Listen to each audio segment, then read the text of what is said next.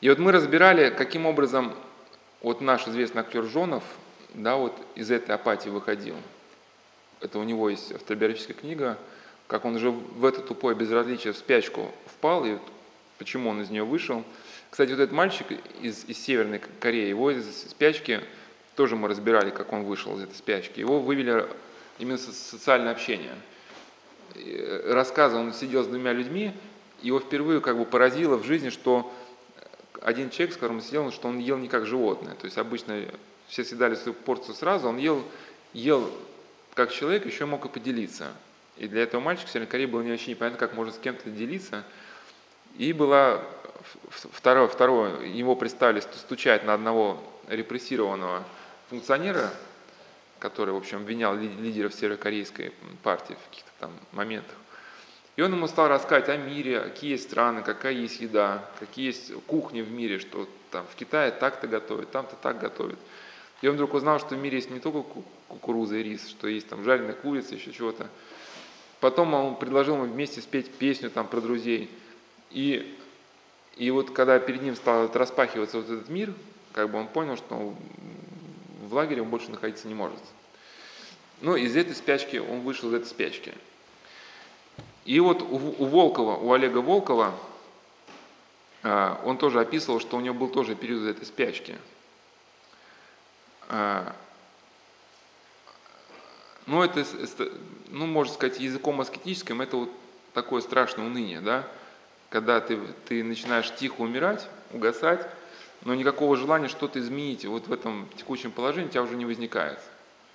Да, и надо как-то шевелиться, что-то делать, и, и, ну, перейти на современный рельс, у нас, может быть, нет вот спячки, вызванной голодом, но у нас вот есть, например, ну, сейчас дети растут, понятно, что там кругом засилие какой-то агрессивной информации, некоторые люди говорят, ну, а что, ну, ну, что воспитан, ну, все равно, как бы, там, ничего мы не сделаем, да, и, и в итоге, как бы, и никто ничего и, и не делает. Я не говорю, что там э, там надо ходить с транспарантами, там еще чего-то, но хотя бы вот в своей, в своей жизни, да, вот есть сочинение «Отечник», Святый Игнатий Бринчин, он говорит, что мы не можем противостоять этому попущению Божьему, да, не держи своей рукой его остановить, потому что попущение Божие, если да, ну, как бы прокомментировать слова, все-таки это не то, что Господь вот так взял как бы и людей столкнул в эту бездну, да, а что огромное количество людей выбрало добровольно зло ну, внутри себя,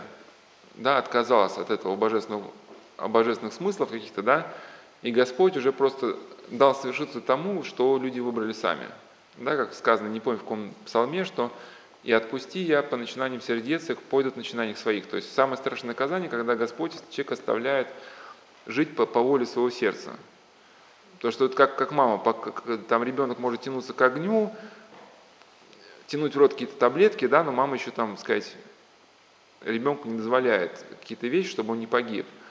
Но когда он вырастает, уже, так сказать, уходит из дома, мама говорит, ну, взрослый, ну, живи сам, что с того взять, да? Но только последствия, все последствия своих поступков ты будешь уже нести сам. Но делать что-то все равно можно. Как кто-то говорил, да, что ситуация, конечно, тяжела, но она станет еще тяжелее, если мы не будем делать то, что, то, что можем. И вот как это была вот эта апатия у Олега Волкова. А, хотя ему уже было тяжело ходить, он старался не поддаться искушению лежать, не утруждая себя. Он знал, что это одна из позиций, которую должен оставить как можно дольше, защищая свою жизнь. То есть уже наступил момент, когда хочется только лежать, не двигаясь. И он заставлялся все ходить. А, Он отмечал, что не умел подняться мыслями и душой над сосредоточенным вокруг выживания заботами. И вот ну, у Олега Волкова все-таки была такая трагедия, он был, ну, вырос все-таки человеком верующим, но вот это обилие горя вот этого, да, оно поколебало его веру в промысл Божий, и он долгое время не мог себя заставить даже перекреститься. И все-таки вот а, есть более оптимистичные произведения, да, где люди эту веру не утратили, у них, соответственно, вот этот иммунитет, сопротивляемость ему гораздо ну, выше, потому что у него с утратой веры ассоциировалась и вот эта утрата где-то ну, способность сопротивляться. Вот Ефросинья Кирсановская, сколько стоит человек. Вот, кстати, вот эти, эти, эти Хилесиум, да, вот мы с тобой говорили, вот она, она хотя видела, вот, знала, что ее отправят в Освенцим, она говорит, что даже если я, я ну, знаю, что я буду, меня уничтожат, и подобных мне тоже, но я все равно, несмотря ни на что, и вопреки всему, я буду утверждать, что в мире есть смысл, есть Бог, да, и, и есть красота. То есть вот это страдание ее не поколебало. Она просто говорит, что э, можно смотреть на страдания, не, не, не колеблясь, только когда ты ну, одновременно учитываешь все аспекты мироздания, не исключая ни одного из них. Если что-то одного ну, из этой картины мира убираешь, то получается страдание, ну, как бы, вот это ничем уже не балансируется, не равновешивается, да, но становится таким, ну, каким-то совсем глобальным. Но в чем проявлялось это, что человек не может подняться мыслями вокруг забота выживания. То есть вот эти мысли о идее, что есть, как есть, когда есть, они заполняют все твое внутреннее пространство, и все прочие идеи из головы просто выдавливаются. А, ни о чем другом уже не думалось, не мечталось. Драма и трагедия оборачиваются в недоразумение разочарования, относящиеся к пайке или к обеденному ритуалу. Но вот еще раз подчеркиваю, вот у нас вот сейчас это же наблюдается просто вот, ну, в больницах, да, когда бесконечные перетирания часами вот какие-то там неудачи со здоровьем, какие-то там прыщами и так далее, и так далее. Конечно, нужно обсуждать методы лечения, обмениваться рецептами, какие там травы, что помогают, но когда это превращается в бесконечные жалобы, это мне даже одна девушка рассказала, что когда приходит в больницу, она старается стать подальше, вот, где вот сидят люди на скамеечках, и говорит, меня это водоворот черный затягивает. Они что-то обсуждают, говорят, девушка, ну согласитесь, ну правда ведь? И они меня как бы пытаются в это свое обсуждение втянуть, но когда вот это осуждение, обсуждение, да, оно ведь людей не делает э, чище, не дает им какого-то иммунитета. И он писал, что у них была очередь на получение горбушки. Каждый караулил ревниво, и какие же уступленными сценами сопровождала самая путяшные заминки. Ожидавший получить ее утром, уже с вечера нервничал, тревожился, вдруг на камеру не достанется ни одной горбушки, или на грех попадется вовсе сырая с мягкими корками – а как следить за черпаком раздатчика, коротким движением уравниваешься содержание гущи. То есть гуща – это редкие крупинки, взвешенные в мутной тепловатой жижи. А, и вот точно так же мы вот считаем какую-то вот, каждую копейку, каждое слово к нам обращено. То есть в чем проблема, что у человека нету какого-то внутреннего перевеса, да, когда черные мысли начинают заполнять сознание, нету способности обратиться вот к чему-то, да, молитве, вот к этой вертикали, к пониманию ну, смысла исторического процесса, да, вот, там, ну, к любви, красоте, да, и, и в итоге вот эта вся мелость жизни, вот эта пыль, она как бы полностью заполняет сознание, не давая человеку как бы вдохнуть свободно. Камера сделалась на долгие месяцы тем тесным, предающим мирком, за пределы которого уже не вырывалось ущербное, гаснущее сознание – и вот он рассказывал даже, как а, ну, поначалу люди в стане голода, помните, да, Салтыков-Щедрин, как один мужик двух генералов прокормил, когда они пытались уйти от разговоров о еде и пытались сосредоточиться, ну, на какие-то там, у них были светские рауты, кто кого куда пригласили, да, но в итоге они начали вспоминать, что когда меня пригласили туда-то, туда-то, мы там ели, ели то-то, то-то. Ну и вот он рассказал, что вначале фантазия. Кстати, Виктор Франк говорит, что вот эти разговоры идем старался не поддерживать, потому что они, они только, так сказать, ну, тебя только в более худшее состояние загоняли. Но он рассказал, что Волков, что поначалу мечтали люди о явствах, что, которые горой накладываются, там, в, в тазы в какие-то, да, но потом вот эти сводящие с ума воспоминания, а, они начинали идти на убыль, и никто не замечал, как переставали спорить о разносолых угощениях и съехали на простой черный хлеб. Ты, русский ржаной хлеб, батюшка, ты сытный, пахучий, весистый мужицкий каравай, с нижней коркой, обсыпанный пережаренной мукой, с твердо глянцевой верхней. Буду ли когда-нибудь, Боже мой, держать в руке ломоть жженого хлеба или отрезать от целого, каравая большие куски? И, в общем, видение о черном хлебе, это, это видение одно занимает мое воображение. А, и вот он описывал, как он ждал вот этой миски, а, вот этой бурды. Значит, ждал своей обеденной миски всем существом, томясь и волнуясь. Воды скрипели под валенком половицы, стукнули подставленным ведром, потом звякнул черпак.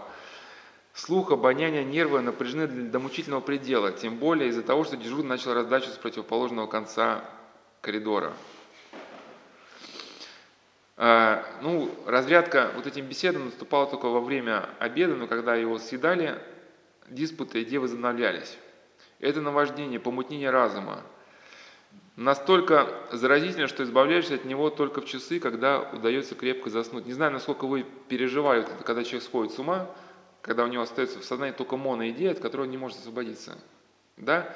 И вот мы разбирали тему депрессивного коридора, что точно так же в экстремальной ситуации человек попадает в мысли о, например, своей неизлечимой болезни, или о том, что у него нет денег, или о том, что он не может найти новую работу – и ни о чем другом он думать не может, это все заполняет его сознание, он об этом говорит, доводит себя, других, ну, до состояния депрессии. И мы вот, получается, вместо того, чтобы друг друга поддерживать, да, мы там звоним друг другу по телефону, и, и в этот черный водоворот за, заворачиваем всех своих близких, и все в этом черном водовороте, да, крутимся вместо того, чтобы создать какой-то, ну, положительный перевес в виде там каких-то добрых, там, сказать, слов, там, поддержки, да, либо какую-нибудь даже вот тему, хотя бы если там, я не говорю даже там вера, там Бог, вот даже какая-то там природа, там, да, красота, что-нибудь такое, что, что не связано вот с текущими вот этими моментами. А, и вот он рассказал, как он начал сходить с ума, что он пытался начать вышивать тюбетейки, сбивался, в этих стежках иглы, и ему казалось, что он начал сходить, ну, сходил с ума. Голодные видения страхи копошатся где-то в стране, не подступают вплотную, и вдруг я ясно осознаю, что заболеваю. И вот что интересно, что его, что его из этого состояния выдернуло. Его выдернуло э, письмо Любы. Люба, ну вот, Люба погибла, но у них были какие-то очень нежные все-таки отношения – в строках Любы она написала ему записку. В строках Любы была ласка и ободрение, твердая вера в милость Божию, слава надежды. Значит, ну раз тогда я достиг грани, когда уже ничего не могло всколыхнуть, ободрить меня, не сама жизнь, а какие-то слабые отголоски слегка тревожили мой слух. Ну, то есть это письмо, не знаю, ну, оно как-то как его хотя бы чуть сколыхнуло. Все мы были настолько обезличены и обколочены бесконечными тяготами, что стали все как бы на один покрой, орда забитых, не рассуждающих людей с вытравленным чувством собственного достоинства, но живучих и цепких, не способных возмутиться и протестовать. Разве что на лагерные манеры из-под тяжка, на лакейские манеры из-под тяжка про себя огрызнуться. Было даже невозможно ответить на вопрос, кто такие эти набившие два десятка теплушек люди, разные возрасты, фигуры, масть, но до скрытой обличием этапируемого арестанта сути не доберешься. Это вот как он про безразличие писал. И вот в этом состоянии, соответственно, для человека возникает ну, вопрос, вот ради чего жить дальше. Потому что, с одной стороны, вот эти э, депрессивные мысли тебя сводят с ума, вот это чувство безысходности.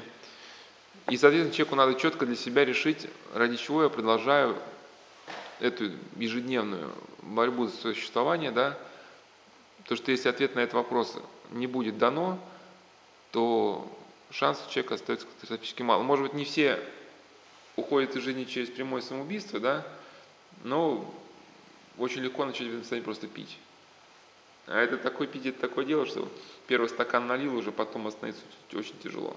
А увольняют с работы, с работы уволили, ну, тогда и как бы, ну, совсем искать новую работу тяжело, да, а пить вроде как ты уже знаешь как, плюс собутыльники какие-то есть, ну плюс что-то из квартиры продать можно, ну в крайнем случае потом квартиру трехкомнатную на двухкомнатную обменять, потом двухкомнатную на однокомнатную, потом к маме переехать, ну вот какие-то какие варианты они дальше возможны.